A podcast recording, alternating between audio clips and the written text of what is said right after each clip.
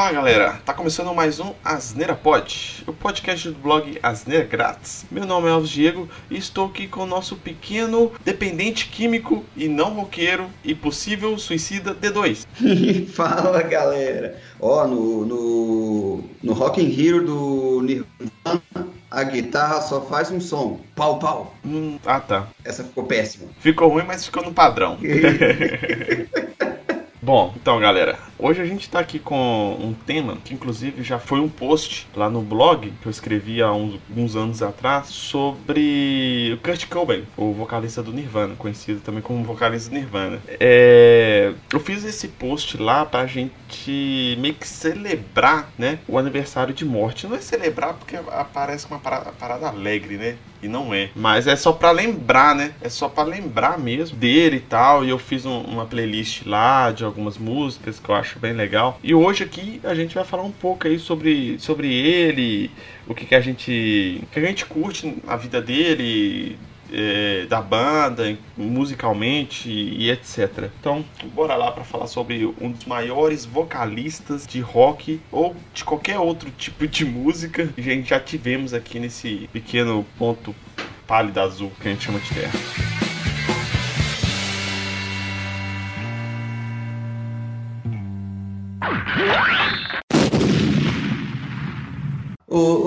Elvis, é, quer ver? Quero primeiro começar com uma pergunta, tá bom? Quando é que foi que você teve contato, cara, com alguma música? Qual foi o primeiro contato que você teve com alguma música do, do, do Nirvana? Cara, não lembro, porque faz muito tempo. É, eu já comentei isso em outros, em outros podcasts, acho que de música que a gente falou, que o Nirvana foi o primeiro CD que eu comprei. Foi o primeiro CD que eu comprei. Então eu tinha, nessa época, eu já era adolescente já, tava, tava pelos 15 anos aí. Mas eu já, já ouvia já Nirvana e, e referências assim, quando era mais novo assim, eu já tinha ouvido a outras músicas, por exemplo, é, é, Come As War, os Smells Like Teen Spirit anteriormente, até na pré-adolescência que eu comecei a curtir rock, eu, eu já curtia o Nirvana, né? É que na época eu não tinha condições de comprar é, é, disco, nem CD, que eu não trabalhava e tal. Mas eu já curtia Nirvana, já curtia é, Guns N' Roses, já curtia até Marilyn Manson na época já da pré-adolescência. Eu tive muita influência de colegas de escola, só que, por exemplo, eu era da sétima, oitava série, alguma coisa assim, e a gente fazia educação física com o pessoal do terceiro ano do segundo grau. E coincidentemente, um, da, um cara da turma do, do, do terceiro ano lá, ele era um amigo meu de infância, morava na minha rua. Então acabava que sempre quando tinha alguma aula de algum esporte, a gente ele chamava o time e tal. E acabou que ele tinha um colega lá que curtia muito rock também. E a gente trocava muita ideia. E acabou que aí já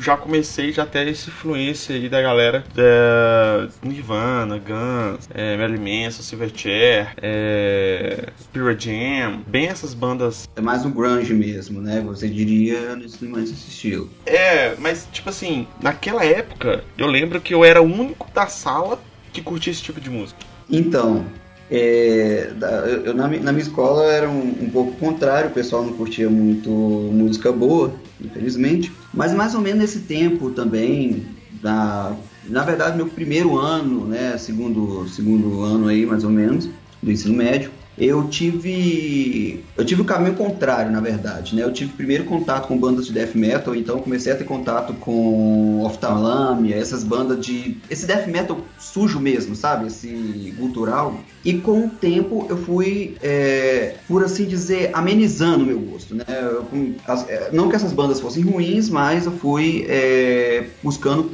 uma, um rock um pouco mais melódico. Então passei, né, por oftalamia, oftalamia, né, que fala a verdade. Depois fui um pouco pro Black Sabbath, né, que foi mais melódico, e depois eu passei a explorar outros estilos. Aí eu comecei a ouvir é, Guns N' Roses no né, durante um certo período. E do Guns N' Roses eu comecei a ouvir Nirvana, cara. Eu lembro que a primeira música que, que eu ouvi, inclusive, assim, vou comentar mais pra frente porquê, mas uma das minhas preferidas foi aquela About Girl. About a Girl, sim, sim, é muito boa mesmo. About a Girl. Cara, do primeiro álbum dele, e assim, eu fiquei maravilhado, porque ele, o Kurt Cobain, ele sempre teve uma como é que eu posso dizer? Ele sempre teve um apego muito grande a uma gravação mais pura, né? Então ele na hora que ele na hora que ele gravava, ele não tinha muita edição no estúdio, era praticamente aquilo, especialmente nos primeiros álbuns dele. E a voz dele não mudava, você já percebeu? A voz dele num show ao vivo e a voz dele numa gravação Cara, é uma das poucas, é um dos poucos músicos que eu consigo falar para você que a voz não muda, a música dele não muda ao vivo e, e na gravação. O Kurt Cobain é definitivamente é um, um dos maiores ícones aí da, da música e do, do rock, assim, né, cara? Você pode é, perguntar para pessoas que não curtem rock quem que é Nirvana, quem que é Kurt Cobain. Ou ele sabe quem que é Kurt Cobain, ou sabe quem que é o Nirvana, né? Tão relevante que a banda é. é eu tenho CDs até hoje. Eu tenho o Inútero, eu tenho o MTV Unplugged, tenho o Nevermind, que foi o primeiro CD que eu comprei.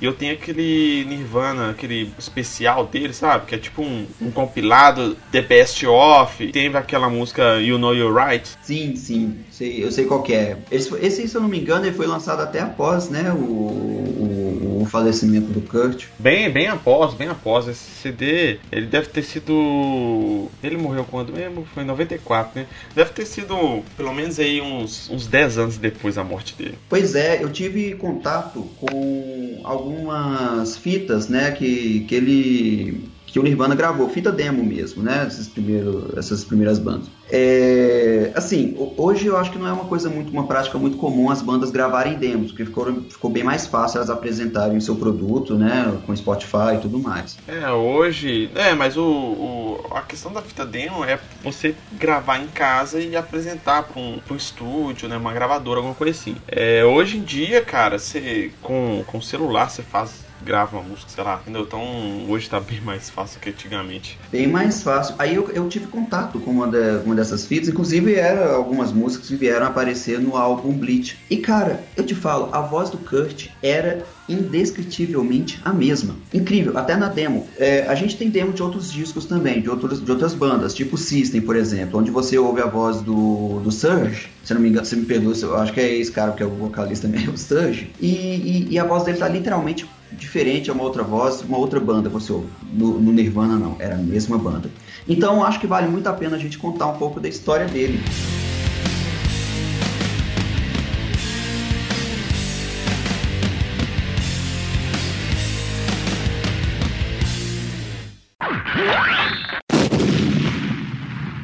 É, pois é, ele. Você sabe que ele foi de origem escocesa na realidade, né? Mas ele, ele, ele nasceu em, nos Estados Unidos. Ele nasceu nos Estados Unidos, isso mesmo. Mas a família dele foi de origem escocesa. É, ele nasceu mais ou menos é, em 1967, 20 de fevereiro de 1967. E ele teve. É, como é que eu posso dizer? Ele nasceu numa época nos Estados Unidos onde o que estava mais em alta era aquela onda dos Beatles ainda. Para contextualizar, é só para contextualizar é, o que, que tinha em 67 nos Estados Unidos. Os Beatles, estava é, crescendo um movimento muito grande, né? Com Rolling Stones, é, é essas bandas é, da Inglaterra estavam vindo muito para os Estados Unidos. Ele nasceu mais ou menos nessa, nessa época. E o que acontece? Esse cara, né? Ele, ele tinha uma sensibilidade artística artística muito grande.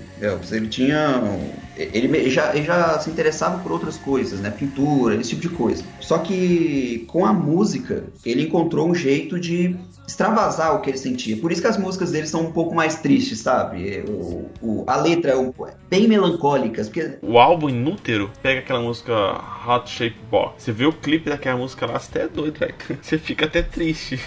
Aquele clipe é muito cabuloso. Cara, é muito cabuloso. É porque, na realidade, ele tinha um drama familiar muito grande, né, cara? É... Muito cedo, os pais dele se separaram. É, então, eu já tive experiência de passar com os pais separados. Quando você é criança, não é muito fácil. Né? Você vê os seus pais separando ali, é uma mudança, é porque na verdade a, a maior dificuldade é se adaptar àquilo. Quando os pais dele separaram, foi um, um, momento muito complicado da vida dele. E, assim, como todo pai que separa, cada um vai tentar seguir o seu lado. Ele sentiu um pouco desse abandono, cada um estava indo para um lado ali, para uma família diferente, e ele mesmo estava ficando à mercê de seus, uh, como é que eu posso dizer, seus próprios problemas, né? Então, é, o que acontece? Esse cara, ele, ninguém é perfeito, né? Obviamente, e todo mundo já sofreu bullying alguma vez. Na escola já praticou, ele não foi diferente. Na fase da adolescência dele, basicamente praticava muito bullying na escola. No entanto, isso viria a, a voltar contra ele, que ele mais para frente ele teria um amigo, esse amigo seria gay, ele andaria com esse cara e por causa disso ele sofreria bullying. Você é, percebe como é que preconceito é uma, é uma, coisa característica, tá ligado?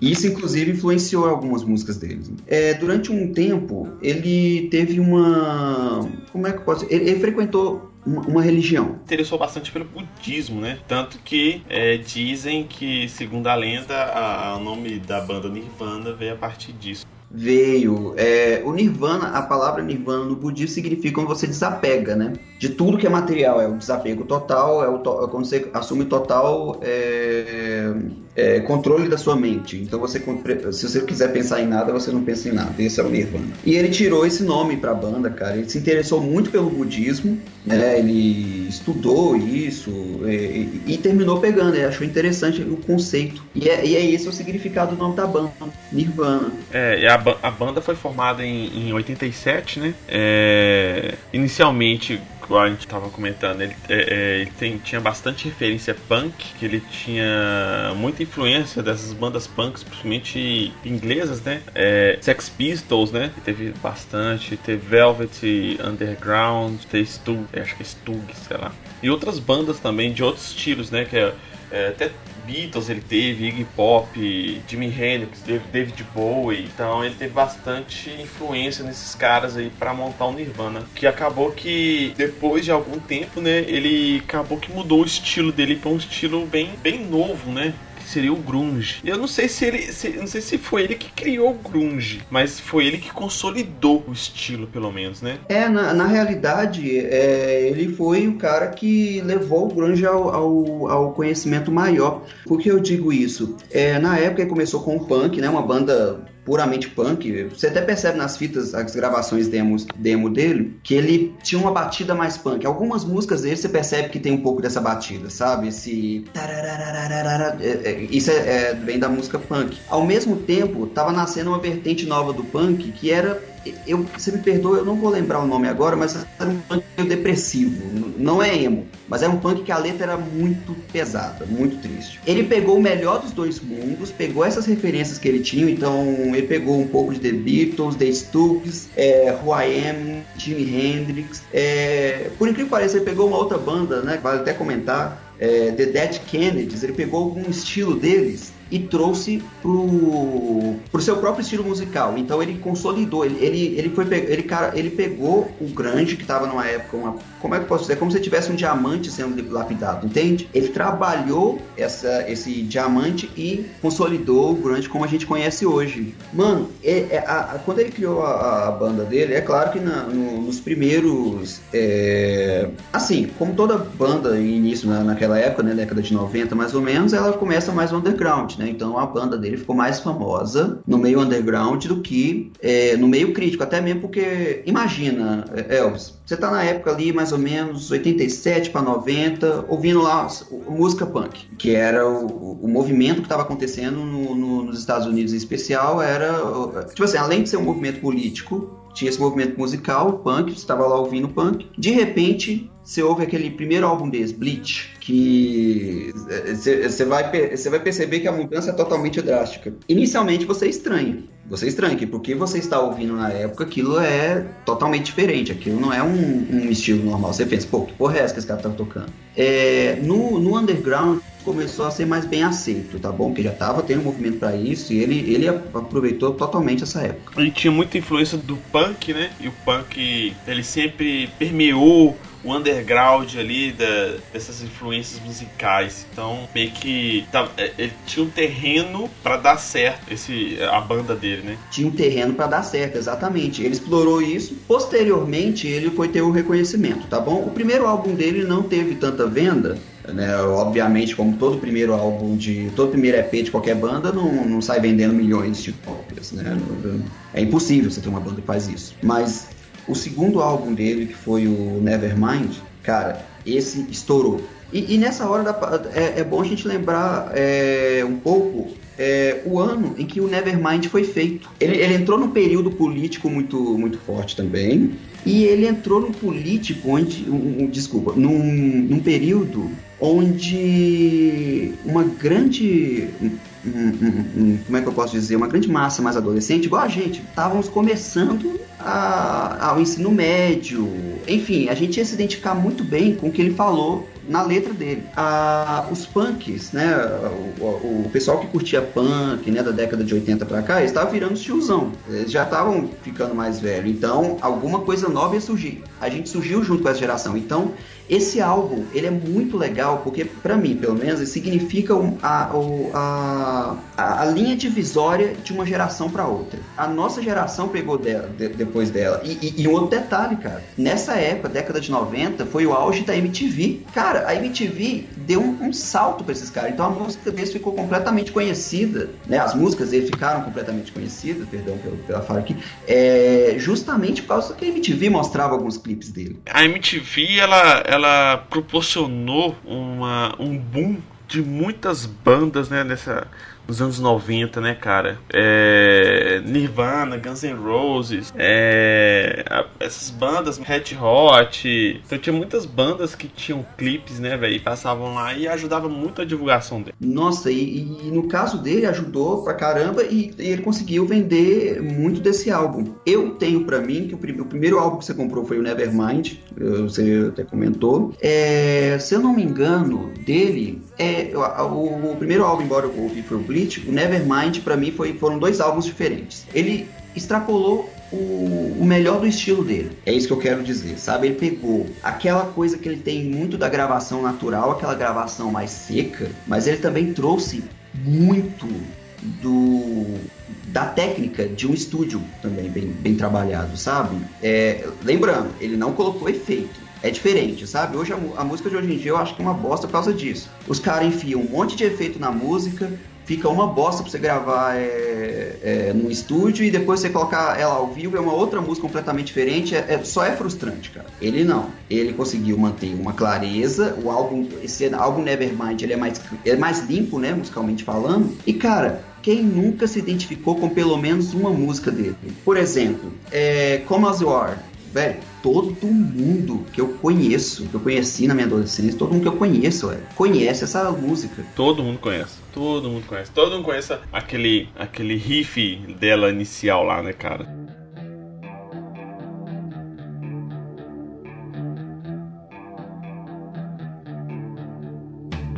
Sim, sim, tanto que quando, né, na, na, na minha época, mais ou menos assim, na, na escola, eu tava começando a, tocar violão, aí o pessoal falava, ah, não, não sei o que, vamos tocar é, Nirvana. Aí os caras colocavam aquele primeiro riff, o Nirvana pra eles era só aquele riff. É só isso, é só o riff do Começo War. E, e uma coisa interessante, tá bom, que, lembra que eu falei lá atrás, né, que, por exemplo, ele praticava bullying, depois ele veio a sofrer bullying por causa do, do amigo dele, né, homossexual. É, assim, Obviamente eu sofria bullying. Não, vou falar que isso. Eu espero que isso não aconteça hoje em dia, tá bom? Eu, eu, eu, espero que aconteça menos na realidade. Naquela época era normal uma pessoa ser caçoada porque, por causa da opção sexual dela. Cara, é, essa música Come As You Are, ela basicamente é uma música que reflete um pouco disso, desse ambiente na escola, tá bom? Ela, ela reflete, na verdade, a pluralidade, pluralidade. E o que que isso fez, né? O que que isso provocou no, nessa, nessa geração inteira?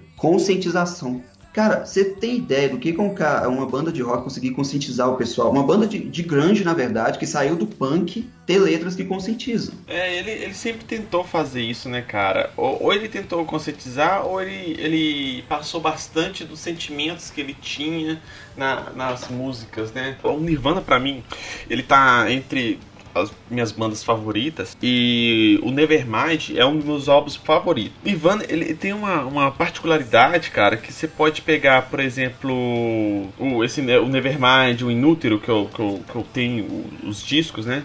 O Bleach eu não tenho e, e eu acho que eu acho que nunca ouvi ele to, todo, né? Eu só vi algumas músicas separadamente. Mas o Nevermind Inútero, por exemplo, cara, você pode ouvir o CD inteiro, CD inteiro, cara. Precisa pular nenhuma música que você vai gostar. Que são dois álbuns excepcionais, cara, excepcionais. O, o, Nevermind é uma obra de arte, cara. É uma obra de arte pela, pela, vamos dizer assim, tipo a variação musical que ele coloca ali, entendeu? Você tem o Smells Like Teen Spirit, que tem aquela, aquela, aquela letra mais agressiva. Aí você passa você passa por In Bloom, que é uma letra mais a menos. Comes Walk é uma, uma parada mais, é, mais dramática, alguma coisa assim. Aí você tem você tem Polly, que é uma parada mais, mais leve. Então, tipo assim, você, você, você tem muitos aspectos da música no mesmo álbum. Isso eu acho muito foda, muito foda. E o, e o Inútero, cara, o, o, Tipo assim, ele. Ele abraça muito essa, essa parte dele de. Essa depressão dele, né? É, eu acho que pesa muito nisso, mas não deixa de ser um outro álbum excepcional também, que ele tem todos esses altos e baixos ali, todas essas, essas variações musicais que ele consegue colocar ali, mas mantendo é, é, mantendo aquela linha do Nirvana. Você sabe que aquilo ali é o Nirvana, mesmo você tendo uma música como Hot Shit Box ou, ou Rape Me e Dumby, entendeu? É, Penny Royalty você vê que é uma música bem, bem diferente deles, assim, bem mais calma tal. Então é, é o outro álbum que é excepcional também. O Nirvana é, é, é até, é até complicado a gente falar, porque, igual eu falei, pra mim é uma das minhas bandas favoritas, sei lá, ela tá no top 3 ali, minhas bandas favoritas.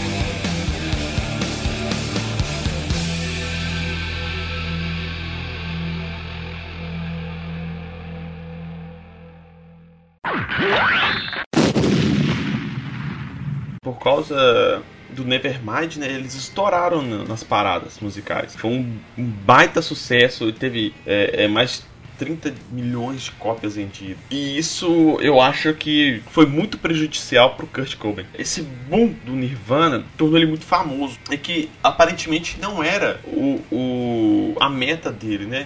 A meta dele era fazer a música dele. E acabou que com isso, cara, ele. E além da, ele, da, de alguns problemas de saúde que ele tinha tal, ele caiu no mundo das drogas, né? Então isso afetou demais é, é, é tanto a banda quanto ele pessoalmente, né? É, ele, ele sofria de depressão, então, né? E acaba que ele tinha um histórico pessoal, assim, de familiar ou amigos de, de pessoas que cometeram suicídios, né? Então, é, com o passar do tempo ali, a sua depressão foi aumentando. É, teve show aqui no Brasil que ele tava tão drogado que ele não conseguiu nem terminar o show, foi vergonhoso, saiu arrastando no meio do show, sabe? E, e, e, isso tava afetando demais ele. Ele tentou ser internado, é, só que depois, é, é, no dia seguinte, ele já, já pegou e já fugiu da, da clínica já. Isso foi em, em 94, em março de 94.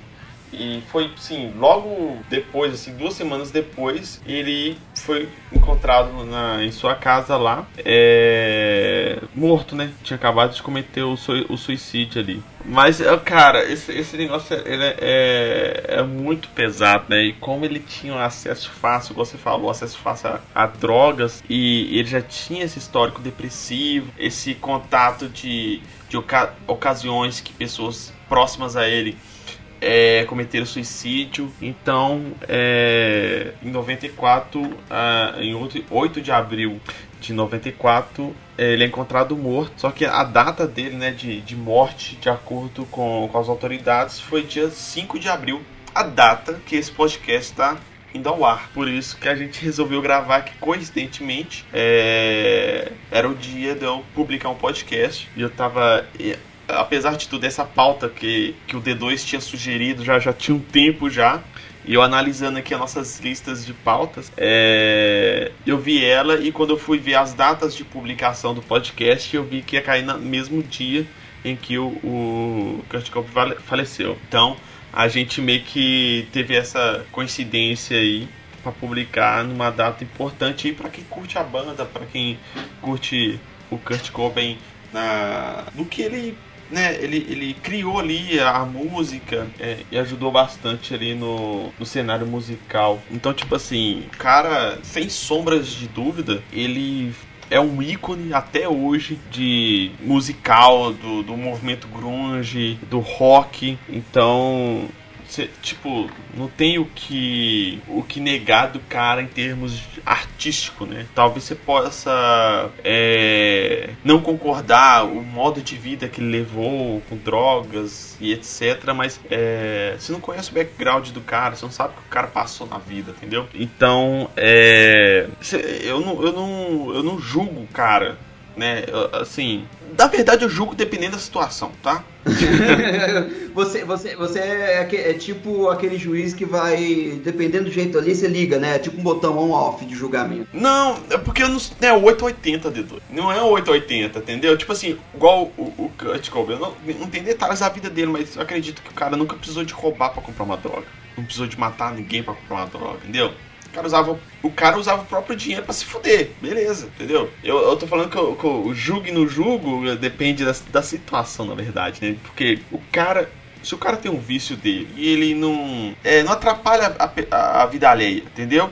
Ele tá na dele, usa a droga lá, velho. Se fode pra lá com a droga, entendeu? Mas a partir do momento que o cara, para sustentar o vício, ele comete outros crimes, é, isso, drogas, você pode listar aí também, cerveja, cigarro, qualquer coisa que é viciante aí, entendeu? É, apesar, a partir do momento que você comete crimes para sustentar o vício, para mim, é, já muda de cenário, entendeu? Então, e, e acabou que o Nirvana ele ganhou é, vários prêmios, os, os álbuns deles também, prêmios póstumos, inclusive. Porque depois que o, que o Kurt Cobain morreu, a banda encerrou. Em 2004, o Nirvana entrou pro Hall da Fama musical no Reino Unido. Ele já entrou em, em colocações bem legais lá na revista Rolling Stones e tal.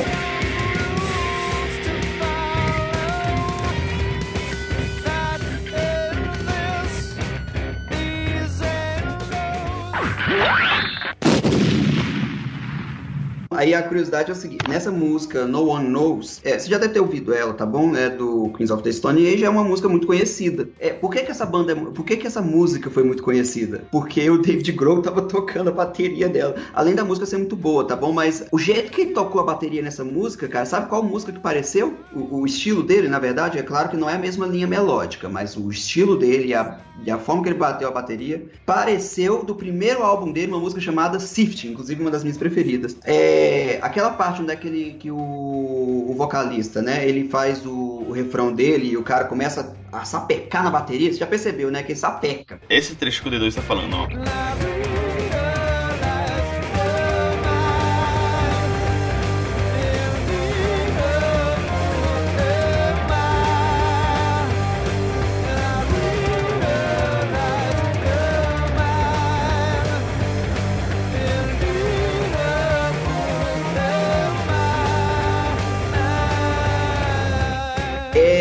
Exatamente o mesmo, é, a mesma linha, a mesma parentesco, na verdade, com a música Sifting, que é uma das primeiras músicas que o Nirvana fez. Que eu tô colocando aqui agora aqui pra vocês fazerem a comparação também.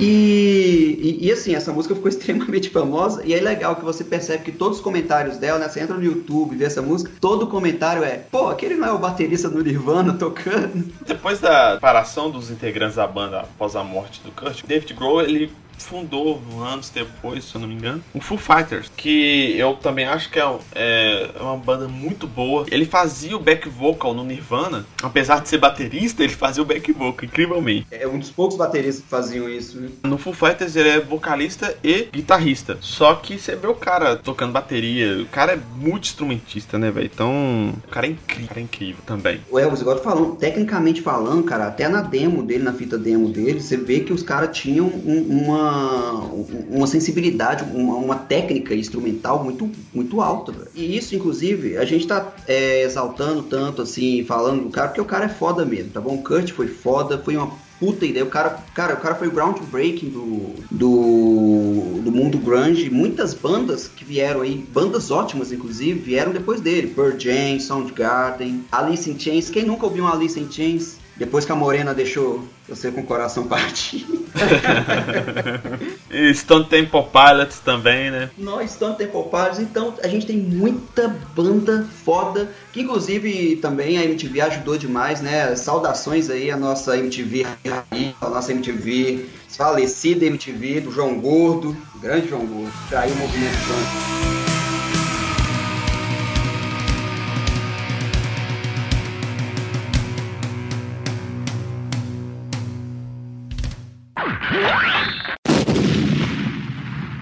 Basicamente, eles tiveram três álbuns de originais, né? Que é o Bleach, Nevermind e o Inútero. Só que além disso, ele teve o MTV Unplugged, que para mim é o melhor show acústico que a MTV já fez. E talvez seja para mim, na minha opinião, o melhor show acústico de todos os tempos. Uhum. Apesar que tem uma curiosidade, né? Você já percebeu que esse MTV Unplugged parecia. Ele colocou flores ao redor, parecia um velório, né? Quando eles foram montar o cenário, ele. ele pediu para que as flores, todo o layout, né, do, do, do, estúdio que eles iam fazer o show do, do acústico foi meio que um, um, tom fúnebre. Inclusive as flores que ele pediu para colocar para enfeitar o palco, etc. É, isso foi um pouco tempo, pouco me, poucos meses antes da, do suicídio dele, pouco mesmo, sei lá, dois, três meses antes. O acústico foi lançado depois da sua morte que foi bem perto, assim, né? Foi bem perto, assim. E, tipo assim, e esse CD Unplugged dele é, é, incrível. Talvez vocês consigam achar esse show do, no, no YouTube, pra torrent, para baixar. Se eu, se eu, achar o show no YouTube, eu posto aqui o, o, link aqui no post. Incrível, incrível. O que o cara, igual o D2 falou, a, a voz dele continua incrível cantando ao vivo. Sinceramente, cara, esse, esse MTV Unplugged me dá uma tristeza de quando eu vejo ele, porque a gente sabe o que aconteceu depois, né? Toda essa carga, até emocional, tá? Por assim dizer. Eu, eu, eu vou mentir para você não, que já me deixou bem para baixo ver assim. A gente fica brincando aqui e tal, mas é, né, a, a, a, depressão, cara, ela é muito séria. E isso eu quero até deixar, eu quero deixar claro, tá bom, cara? Se você que tá ouvindo esse podcast, cara, você sente que você tá para baixo, você tem algum problema de depressão? Use drogas. Ah, não, tá, beleza. É, é, qual é, mano? Cara, é, saiba que você não, não vai estar, você não está sozinho, tá bom? Você tem é, aonde recorrer e a quem recorrer, tá bom? A gente tem ligação, é, número de emergência, depois se puder até colocar no, no post. É, tem uns números que são para isso, para atendimento, porque assim, você pode ser foda igual o Kurt Cobain foi, que o Kurt Cobain foi foda, cara. A gente tá falando de um cara que foi groundbreaking. Hoje, hoje é raro você ver um artista desse jeito surgir assim que, que é praticamente impossível. É, é dá para contar nos dedos as pessoas que fazem isso. Esse cara foi groundbreak total. Ele teve uma sensibilidade artística enorme. Ele mostrou. Cara, pouca gente conseguiu fazer o que ele fez. O álbum Nevermind, todo mundo tem uma música que se identifica. Todo mundo tem uma música que se identificou. Esse cara conseguiu fazer isso. Ele conseguiu transmitir algo que ele sentia com tanta clareza que a gente se identificou no que ele sentia. E isso é, é importante a gente ressaltar que além de, que apesar dele ser tão foda, ele também era humano. Ele também tinha problemas é, pessoais e também tinha problemas psicológicos. Depressão é coisa séria. Se você é, acredita ter algum sintoma, algo que pareça, não se preocupe, cara, não é, ninguém vai achar que é frescura. Vai lá, busca ajuda, não tem problema nenhum. O que você não pode é enfrentar isso sozinho. Porque sozinho é foda. O, que, o erro do Kurt Cobain foi tentar enfrentar é, é esses problemas sozinho.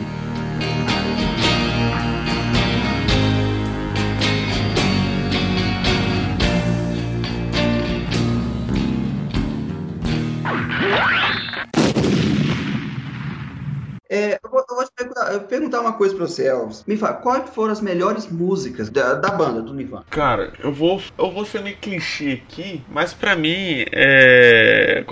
Gente falou que a MTV teve um, um, um peso muito forte na, na, divulgação do Nirvana. E uma das músicas que eu mais gosto, assim, é Smells Like Teen Spirit. Ela já foi até considerada um hino do rock, e eu concordo com isso, porque ela mostra muita essência ali do, do rock, é, não somente o grunge, né, do rock em si, é, a, a, o Nirvana, porque você, tá, você fala que Smells Like Teen Spirit é um, é um hino do rock, mas se não é, um, é não é uma banda qualquer que fez essa música, é um Nirvana. Ah, inclusive tem um vídeo onde, onde mais de 1.200 músicos, né, na verdade 1.200 músicas tocam véio, essa música. É pra, ela pra mim, ela, ela é incrível, ela é incrível. Uma outra música também, é, é outra música que eu gosto muito é o Shape Box. Apesar que quando era mais novo eu tinha medo de ver o clipe, que eu acho ele muito sinistro. Mas é uma música incrível também, incrível, que é lá do Inútero, que é um álbum muito bom. É, e uma outra que foi liberada anos depois da morte dele, que é a You Know You're Right. Eu acho essa, essa letra muito legal também e ela é bastante significativa pelo momento que ele estava passando, né? Que é a, a, a, a, ele tinha muita briga com a, com a mulher dele, a Courtney Love. Então é, é uma letra bem significativo para aquele momento que ele estava passando. Eu acredito, eu acredito que ele tem, ele tem, músicas, gravações que não foram divulgadas. Inclusive isso é uma briga antiga judicial entre os membros do Nirvana que sobraram contra a Courtney Love que não que não libera e não deixa ninguém ter o acesso a, a essas músicas, né, que ele tem. E o CD2, quais, quais músicas aí que você mais curte aí? Cara, é... na ordem que eu conheci, tá? About a Girl, da... do álbum Bleach, e a Sifting, da Bleach. About a Girl foi a primeira música do Nirvana que, que eu ouvi de fato, tá bom? Foi a primeira música que chegou, é... que eu tive contato. E, e, e, como eu te dizer, ah, que música bacana, que estilo totalmente diferente do que eu estava acostumado até então. É só pra você ter uma ideia, o que eu estava acostumado era o mais leve era o Ozzy. É, quando fui pro Nirvana, realmente foi um, um, uma coisa muito que me impactou muito. A Sift, essa música, eu adoro é, é, o, o, o, fundo, a bateria, o jeito que ela é tocada, porque o cara, o David Grohl, apresenta uma técnica muito grande nessa, nessa, nessa música. E foi uma das primeiras músicas em que eu vi o Kurt Cobain apresentar a potência da voz dele. Que até então, né, você vê, o, o Bleach até chegar nesse ponto, ele era mais. É, tem muita música que é mais balada. Quando chega nessa, e ele começa a fazer aquele, aquele grito característico que ele faz, ele, é, ele, ele demonstra a, que veio a voz dele. Ele demonstra a, a, o que, que é o grunge. Essa música para mim é, é, do cara. Apesar que também o, tem outras músicas que, que, eu, que eu gosto mais desse álbum do que essa, mas essa foi o momento que me, que me chamou a atenção. Essa foi que me marcou. É, fora essas, aí eu vou gostar mais do clichê mesmo também. Smells Like Teen Spirit. É, Rape Me, eu gosto muito dessa, dessa música. Rape Me tem uma, tem uma parada engraçada que o Nirvana foi convidado para apresentar no Video Music Award da MTV americana. É, e a única coisa que o pessoal falou pra eles não fazerem é tocar Rape Me. Uhum, é porque a letra dela é pesadona. Então, tipo assim, o que, que eles fizeram? O riff inicial dela é bem característico da, da música. Aí eles começaram a tocar o riff, o, o riff ali inicial ali da música ali e tal. Os caras começaram a ficar loucos Eles vão tocar, eles vão tocar. Aí acabou que eles foram e mudaram de música, né? Só pra dar uma zoada nos caras. Eu acho que, acho que tem a gravação disso, acho que eu já vi isso em algum lugar. Se eu achar, vou colocar aqui no post também, que é muito legal isso. Vou ver se, se, você encontrar, coloca, velho. Que, que isso é doido, os caras quase cortando a câmera. Porque...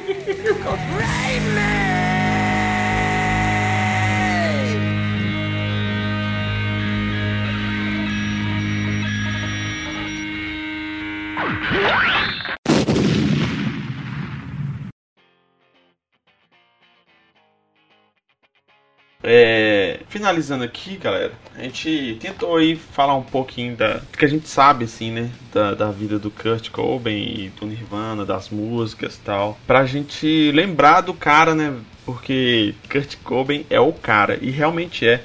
apesar de todo esse, toda a vida conturbada que ele teve, todos esses problemas depressivos, com drogas e etc., o cara era foda, o cara tinha uma mente brilhante e talvez a genialidade dele tenha vindo por causa todo desse background que ele teve. Talvez se ele não fosse tão depressivo ou não tivesse utilizado essa tonelada de drogas, ele não entregaria o que ele entregou, sei lá, né? É, tem muitos artistas, são fodas, são geniais, sempre teve, tem aquele problema psicológico, familiar, com drogas, sei lá, alguma coisa, um background ali que, trans, que, que ele que compõe a personalidade dele, né? Da obra que ele faz, né?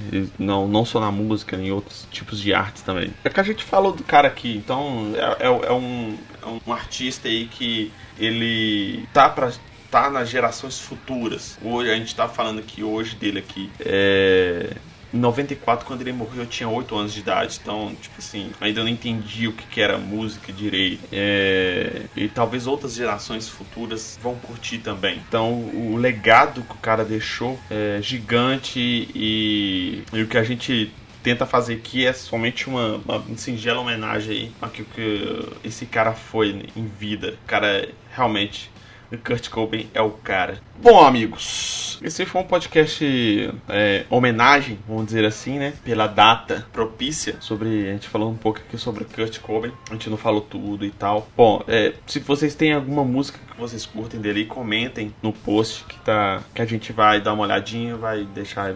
Eu vou, eu vou liberar os comentários. eu, eu, eu tinha deixado os comentários bloqueados anteriormente é porque eu não tinha colocado um, um programinha lá para barrar spam, mas agora eu já tenho, eu coloquei lá, então já dá para deixar os comentários livres. Então, quem quiser comentar, fiquem à vontade. D2, redes sociais, por favor. twitter.com/grátis, facebook.com/grátis e se quiserem entrar em contato com a gente para feedback ou sugestão de novos temas, contato@asneiragratis.com.br. Meu Twitter e o Twitter do D2 vão estar no post. Lembrando também que o Asneira Pod está em todos os agregadores de podcasts, no Android, no iOS, no Spotify. E a gente tem uma novidade que a gente está no Deezer também. Eu consegui, depois de batalhar aí quase seis meses aí brigando com o Deezer, eu consegui incluir o Asneira Pod lá no Deezer. Então, para quem que usa o Deezer, só procurar por Asneira Pod, você vai poder curtir o nosso podcast lá também. Então, beleza então, tá bom, fechou. Acabou, acabou, acabou. Obrigado, E2. Obrigado, viu, Elvis? Valeu, galera, e até a próxima.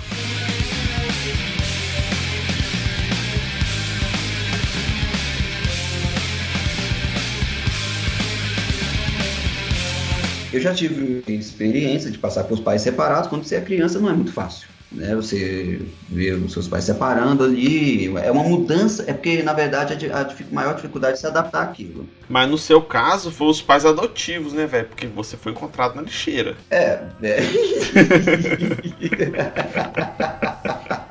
Ô, velho, pô, não conta isso aí, né? Pô, vai, agora, agora, só falta você me falar, pô, vai, vai, vai falar pros outros que o cachorro aí que me, que me abandonou. O cachorro que te achou já com um cachimbinho na boca já. É, eu fui criado por um lobo. Não, vamos virar lata mesmo.